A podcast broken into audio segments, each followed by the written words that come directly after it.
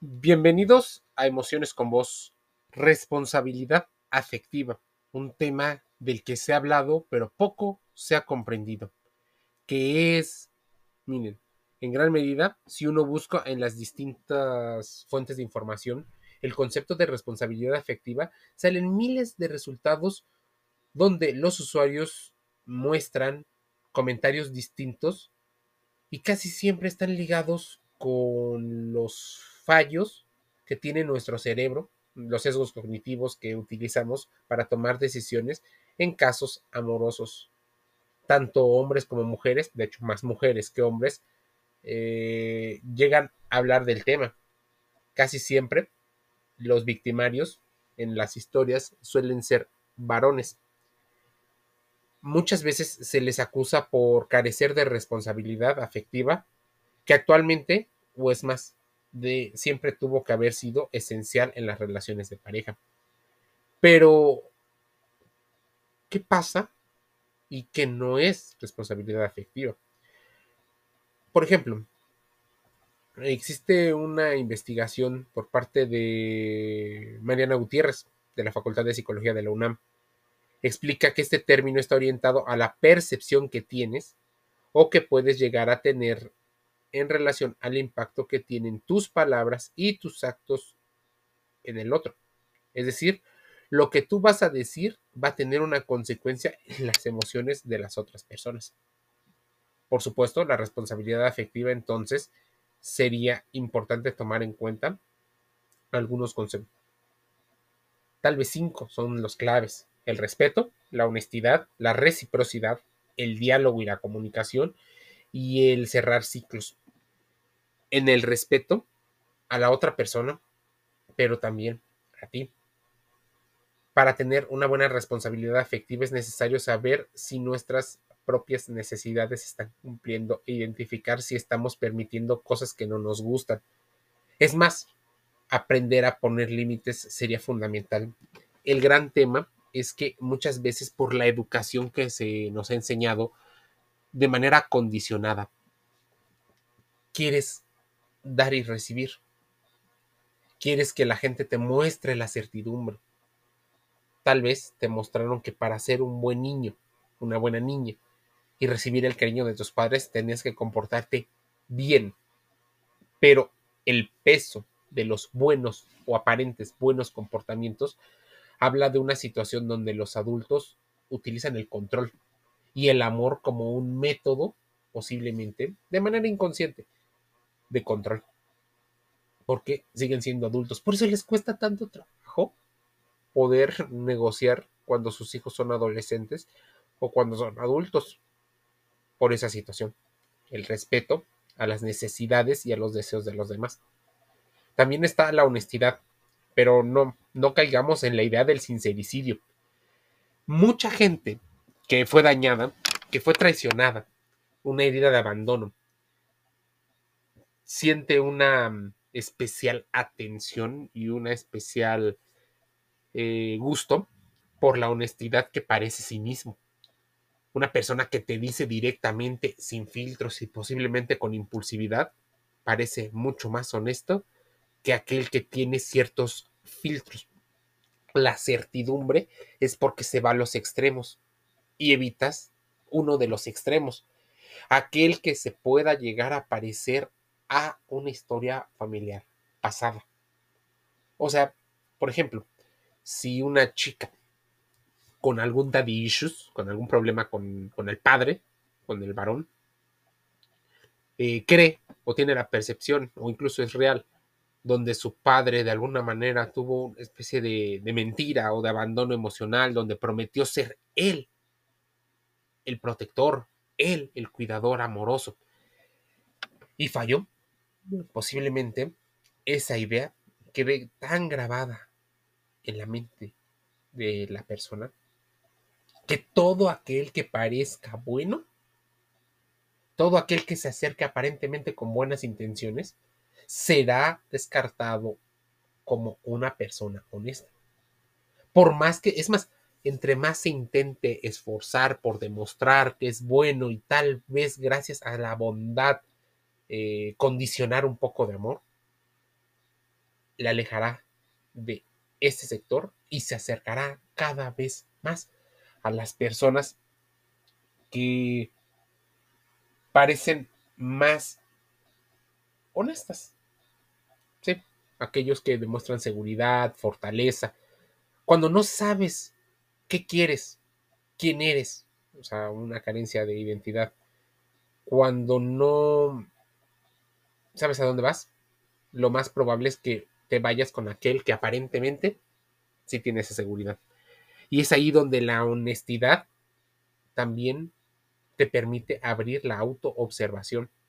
Revisa si encuentras lo que necesitas en la relación, pero tampoco esperes que el otro resuelva todas las necesidades afectivas que tienes, el de compañerismo, el de intimidad, el de confianza. Muchas veces por compensación asfixiamos a las personas o les damos migajas de amor al creer que nos vamos a fusionar, al creer que la codependencia que tuvimos en el pasado posiblemente se transforme. Pero, ¿qué pasa tienes características que favorecen a la otra persona y que se siente cómodo? Intenta expresarlo si tienes la confianza. Podemos ser personas muy valiosas, pero no necesariamente cumplimos con las expectativas de los demás. Pueden ser irreales o pueden ser muy reales, pero muchas de esas tienen una base y casi siempre se repiten. Por eso, los creadores de contenido, estos gurús que hacen contenidos para tener dinero, polemizan, pero casi siempre se basan en los roles de género en los tradicionales, en los de siempre, donde la mujer tiene que hacer algo y el hombre tiene que hacer algo. Esas estrategias funcionaron desde la edad de piedra hasta hace mucho tiempo y hasta hace, bueno, hasta creo que siempre, hasta hace poco tiempo, porque no había investigaciones científicas, porque no existía el tema de la contratación de información, porque muchas veces la gente siente que si comentas un tema es políticamente incorrecto y hay que atacar, por eso no ha salido la información. Pero para tener responsabilidad afectiva es importante, una, ser honesto contigo mismo y ser honesto o lo más honesto con los demás. Es difícil, lo sé. Creo que es más difícil ser honesto con los demás, porque posiblemente tus acciones, por muy sutiles o muy extremas que sean, mandan mensajes. La reciprocidad creo que no está a discusión. La gente que tiene responsabilidad afectiva intenta que a la otra persona le vaya bien, no solo para ti. El gran tema es que la gente cuando tiene dolor, cuando no ha cerrado sus heridas, cuando las cicatrices todavía son visibles, se concentran tanto en sí mismos que parece que el amor es una batalla de que hay que rogar. Claro, cuando no te atrae una persona Simplemente pones estándares más altos, difíciles de pasar para evitar las posibles consecuencias y la reciprocidad sale por la ventana. Ya no es igual. Dialogar y comunicación. Y hay dos tipos de diálogos y comunicación. El que aporta y el que solo genera ruido. Todo lo que hemos mencionado anteriormente necesita una comunicación y una escucha activa, además de acuerdos y ajustes, cuyo objetivo es que cada uno eh, asuma su responsabilidad y de que sume al proyecto de vida de otro. Importantísimo no querer tener, por ejemplo, una comunicación eh, en la etapa de noviazgo de la misma manera que se va a tener con una pareja que tiene 10, 20, 30, 50 años. Muchas veces los consejos de, de las escritoras y de los profesionales es aquel amor que se ha aprendido o se ha entendido durante años que es el que mejor funciona. Muchas madres enseñan a sus hijos a comportarse como los varoncitos, como los hombres blancos, como ese hombre con caballo y príncipe azul. El gran problema es que muchas veces las chicas están con problemas. Muchas veces ellos tienen un problema. Entonces, si todo mundo anda con varios problemas, el dialogar puede llevarnos a empeorar a veces las cosas, porque estamos diciendo cosas que simplemente necesitamos rellenar el espacio. Saber decir adiós En ocasiones lo más sano o beneficioso es separarse de manera respetuosa y saludable, cortar ciclos y de preferencia decirlo lo más honesto posible sin dañar a los demás. La responsabilidad afectiva es una forma de comportarse, una voluntad de hacerlo. Podemos aprenderla y desarrollarla incluso a través, a través del tiempo. Pero si la responsabilidad efectiva requiere la capacidad de una persona de ser consciente y responsable del impacto emocional que tiene hacia los demás, es también entonces una habilidad de reconocer y manejar las emociones propias de forma que no afecten negativamente a los demás. En resumen, se trata de ser responsable de cómo nuestras acciones y emociones impactan en el otro, lo que implica tener mayor conciencia y control sobre nuestros comportamientos emocionales en las relaciones interpersonales. La responsabilidad afectiva es la clave para establecer relaciones más saludables, respetuosas y no importa tanto si sean duraderas, pero sería increíble que así fuera. No, no es intentar mantener el vínculo solo por mantener el vínculo. Ahí podría haber un miedo al abandono y un miedo al rechazo. El tema es que casi nadie quiere ser responsable de esta parte. Es más, mucha gente no quiere ser empática y menciona que necesitas tener más calle, más barrio, ser más duro, no ser bueno ser malo para conseguir las cosas. Hemos premiado los perfiles malos durante muchos siglos. Y así es como nos vamos perdiendo la idea de cómo saber si alguien tiene responsabilidad afectiva.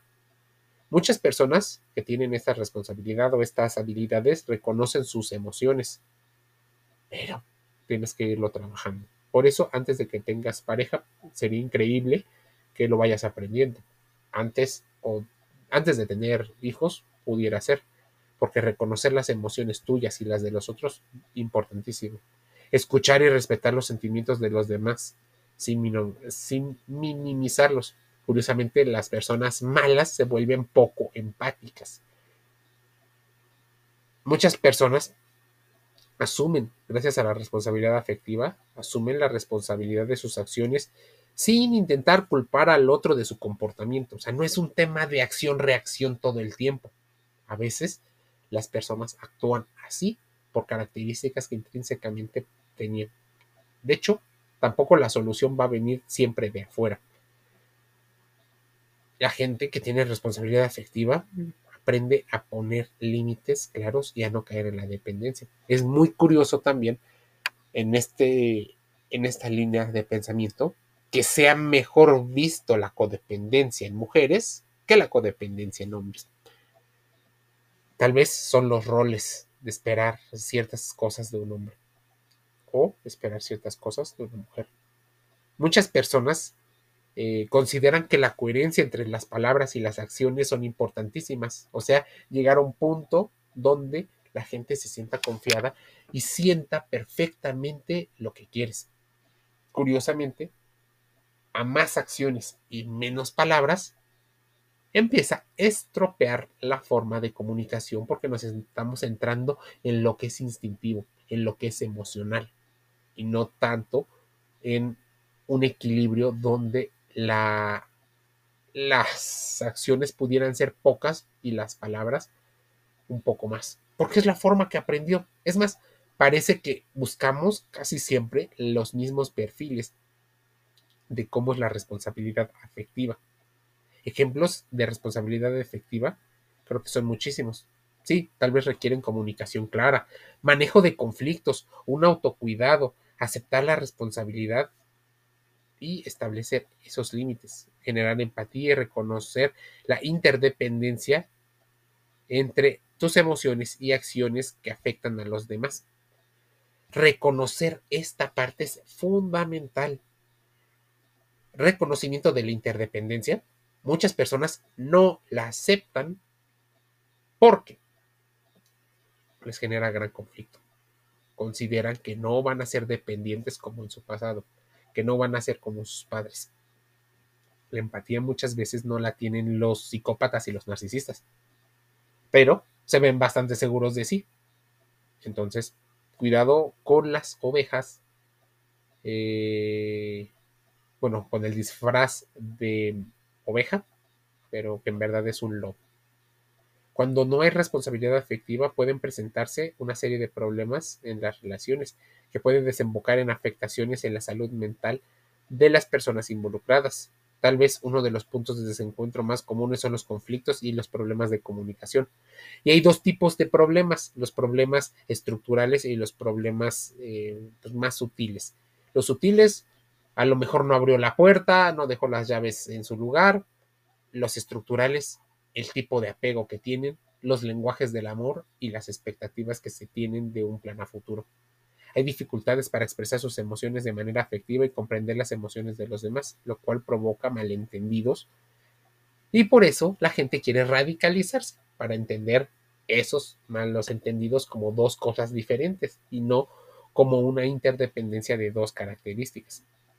Del mismo modo, al no tener responsabilidad afectiva, las personas suelen alejar a las personas que quieren o a quienes son significativos para sus vidas, debido a que suelen mentir, chantajear, ocultar información, evidenciar eh, inmadurez emocional o incluso caer en prácticas que afectan gravemente a los demás, como el breadcrumbing, que son las migajas, la manipulación emocional, el ghosting, las personas que no son responsables emocionales ni de ellos ni de los demás pueden tener dificultades para mantener una autoestima y una confianza en sí mismos, debido a que pueden sentirse inseguros e inestables emocionalmente, teniendo en cuenta que tienen una gestión eh, rara o difícil en el mundo interior. Y esto los lleva a tener múltiples desencuentros en su círculo cercano, que sería el exterior. Todo lo anterior hace match con la falta de responsabilidad afectiva, pues puede aumentar el riesgo a desarrollar trastornos emocionales como la ansiedad, la depresión, el trastorno bipolar y si son padres, TLP, narcisismo y otros tipos de problemas. Asimismo, los patrones disfuncionales de relacionamiento pueden ver afectado negativamente el desempeño en la escuela y en el trabajo, centros muy importantes para la vida humana.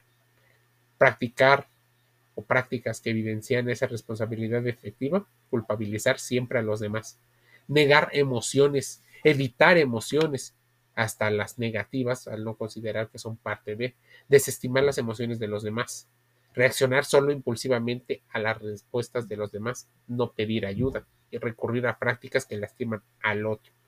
Practica la autoconciencia, acepta las emociones propias, aprende a comunicar efectivamente, establece límites por favor, sé empático y practique esa empatía. Ayuda cuando sea necesario y te lo piden para encontrar una mejor salud emocional. Emociones con vos, el podcast gratis en Spotify, Google Podcast, Amazon Music Audible y otros canales. Te envío un saludo, nos escuchamos y leemos. Suscríbete.